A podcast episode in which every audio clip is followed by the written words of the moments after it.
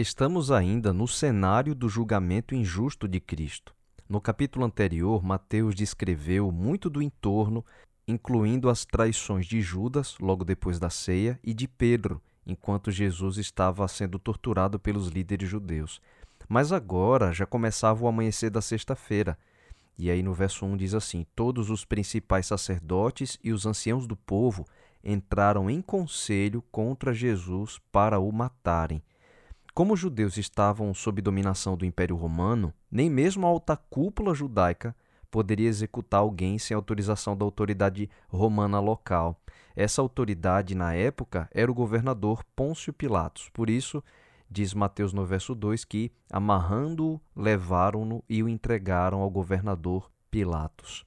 A todo momento, Jesus estava sendo tratado como um bandido da pior espécie, quando tudo o que ele fez é um ministério de amor pelo bem do próximo, mesmo enfrentando a hipocrisia dos fariseus para defender a verdade e a justiça.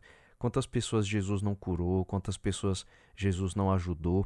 João chega a dizer que se fosse escrever em livros tudo que Jesus fez, não caberiam no mundo os livros que seriam escritos. As obras de Cristo em favor da humanidade foram incontáveis. E agora Jesus é levado amarrado, já tendo sido torturado na noite anterior na casa de Caifás, que era o sumo sacerdote, como registrou Mateus, acusando Jesus de blasfêmia, deram para ele a sentença de morte. Em Mateus 26, dos versos 67 e 68, diz assim: Então, uns cuspiram-lhe no rosto e lhe davam murros, e outros o esbofeteavam, dizendo: Profetiza-nos, ó Cristo, quem é que te bateu? Portanto, Jesus, quando foi levado, amarrado para Pilatos, já estava todo machucado dos espancamentos que ele sofreu durante a noite na casa do sumo sacerdote, que era Caifás. Nesse ponto, Mateus interrompe a narrativa para nos contar um outro lado, como é que Judas estava acompanhando tudo isso. Afinal de contas, a gente sabe que tudo começou porque Judas havia liderado os homens enviados pelos principais sacerdotes e pelos anciãos do povo até o local de oração de Jesus lá no Getsemane.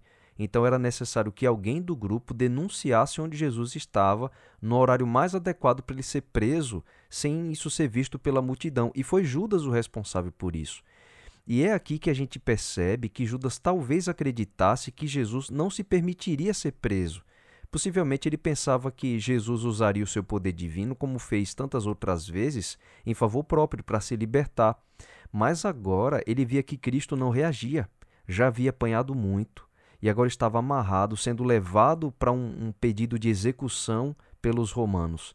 E aí Judas se angustia. O seu plano não está saindo como planejado. Ele devia se questionar, né? Por que Jesus não reage? Por que ele não se liberta? Ele tem poder para isso. E Mateus descreve o seguinte nos versos 3 e 4. Então Judas, o que o traiu, vendo que Jesus fora condenado, tocado de remorso, devolveu as trinta moedas de prata aos principais sacerdotes e aos anciãos, dizendo: Pequei, traindo sangue inocente. E nesse momento a gente percebe que Judas não queria que Jesus fosse morto. Aparentemente, ele também amava Jesus, mas amava muito mais o dinheiro e pensou que ele talvez conseguiria sair lucrando, ao passo que Jesus também se libertaria mas ali desesperado pelo remorso, vendo que Jesus não fazia nada, ele tentou desfazer o seu erro, tentou devolver o dinheiro, reconhecendo pequei e traindo sangue inocente. Parece arrependimento, mas a diferença do arrependimento para o remorso é que no remorso você gostaria apenas de se livrar das consequências, mas não se arrepende pelo mal que fez em si. Então Judas não se arrependeu da traição que fez contra Cristo, mas do fato de Jesus ter sido preso e não estar se libertando. Se possível, Judas tentaria outra forma de trair Jesus sem que Jesus fosse preso, porque o objetivo dele era lucrar de alguma forma e não machucar Jesus. Mas ele não se arrependeu por ter traído Jesus que tanto lhe amou. O relacionamento de Jesus para com Judas era muito forte, porque Jesus o amava. Inclusive, na hora da traição, com um coração sincero, Jesus chama a Judas de amigo. Mas do lado de Judas, ele nunca permitiu que o relacionamento dele para com Cristo florescesse, crescesse. Ele era o único discípulo cujo coração não foi aberto completamente para o amor do Salvador. Ele não se arrependeu do que fez a Jesus, mas só das consequências. Já Pedro, que também traiu Cristo, você percebe que Ele traiu de uma forma terrível também, até proferindo maldições para negar que o conhecia. Quando Pedro ele se toca do mal que fez, os evangelhos descrevem que em um determinado momento em que Jesus está sendo espancado e Pedro acaba de o negar na última vez, até blasfemando, proferindo maldições, o olhar de Jesus se encontra com o de Pedro e ele percebe o mal que fez quando o galo canta e sai dali chorando amargamente. Esse choro de arrependimento é diferente. O remorso, ele só vê as consequências, mas o arrependimento ele vê o próprio mal realizado em si.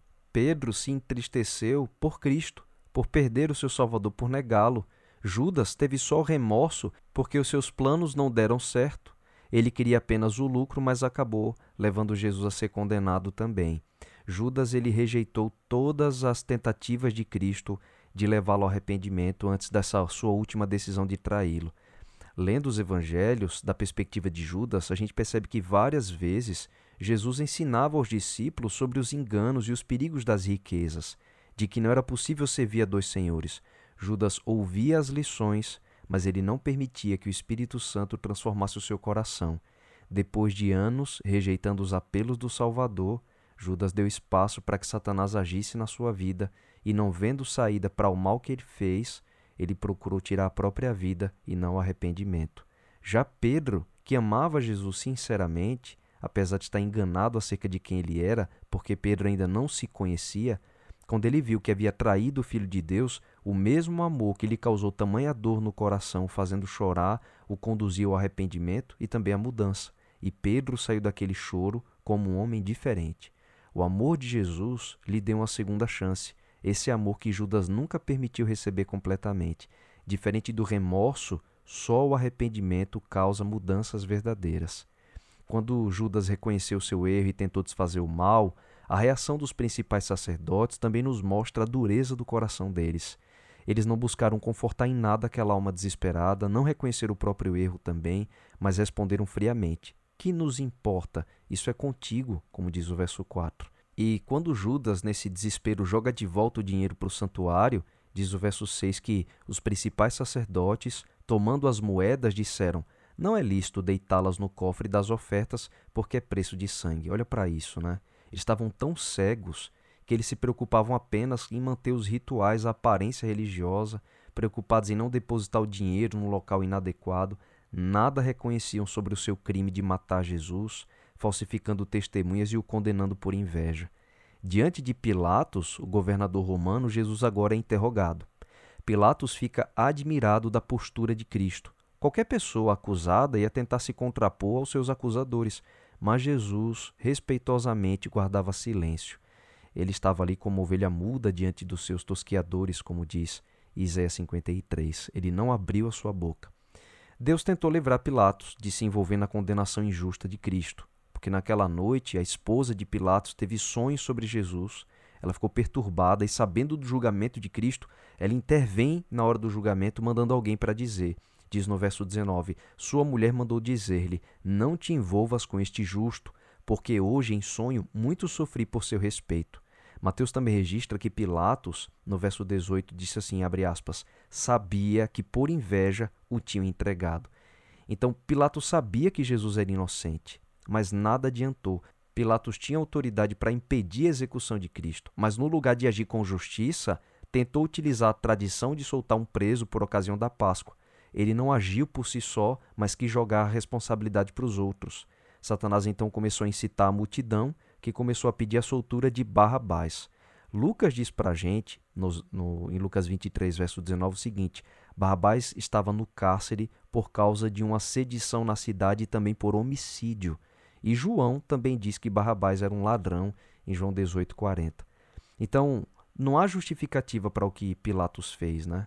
Diz no verso 20 aqui de Mateus 27 que os principais sacerdotes e os anciãos persuadiram o povo a que pedisse Barrabás e fizesse morrer Jesus.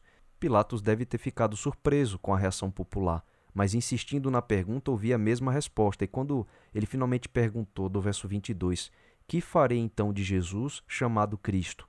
Seja crucificado, responderam todos eles. E o povo estava num alvoroço tão grande e tão inspirados por Satanás que disseram que queriam que o seu sangue caísse sobre eles e sobre os seus filhos.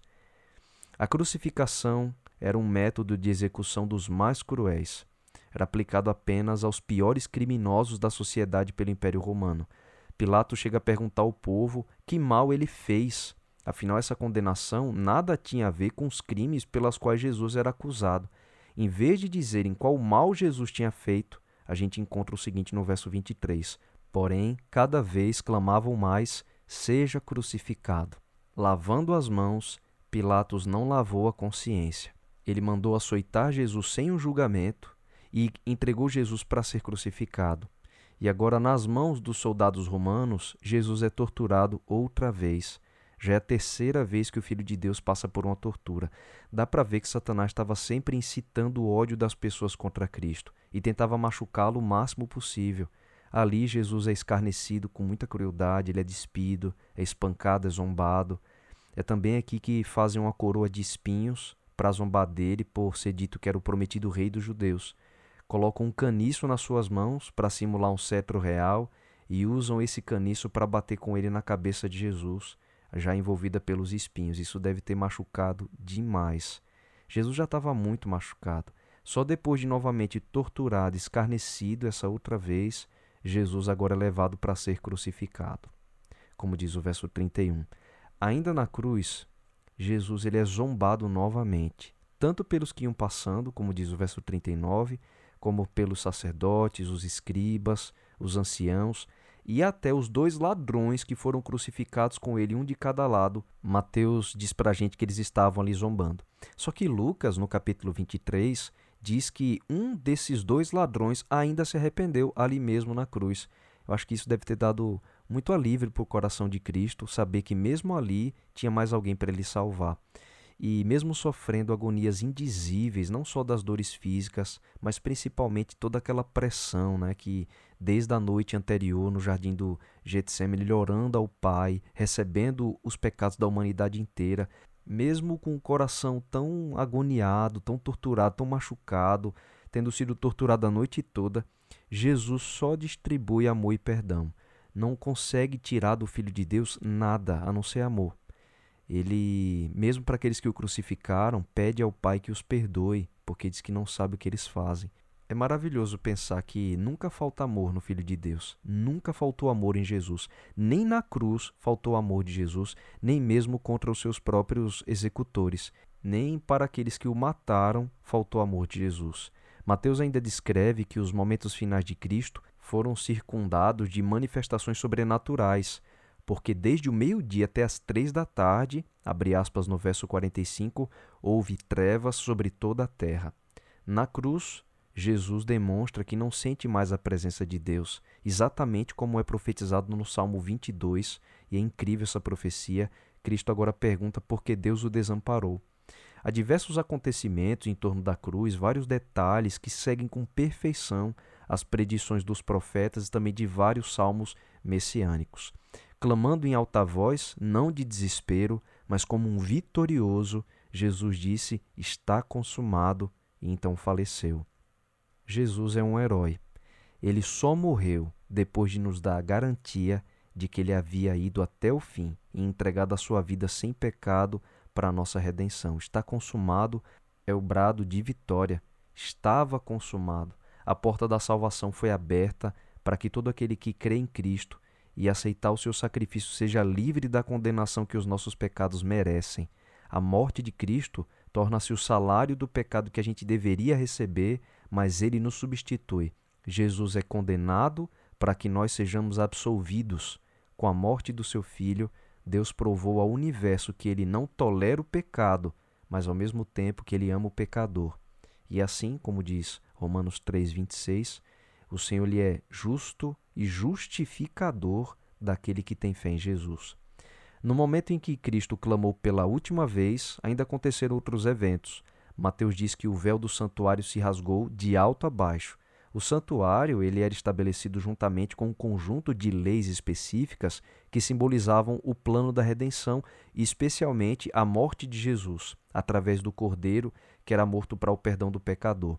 Mas naquele dia, o cordeiro que normalmente era sacrificado às nove da manhã e às três da tarde, esse das três da tarde não morreu, porque ele foi substituído pelo Cordeiro de Deus que acabara de morrer na cruz.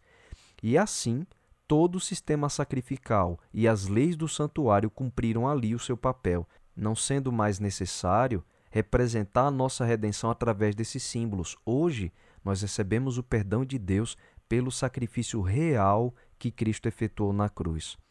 Ao mesmo tempo da sua morte, Mateus ainda diz que um tremor abalou a terra, rochas se partiram, abriram-se sepulturas e muitos servos de Deus que estavam mortos foram ressuscitados.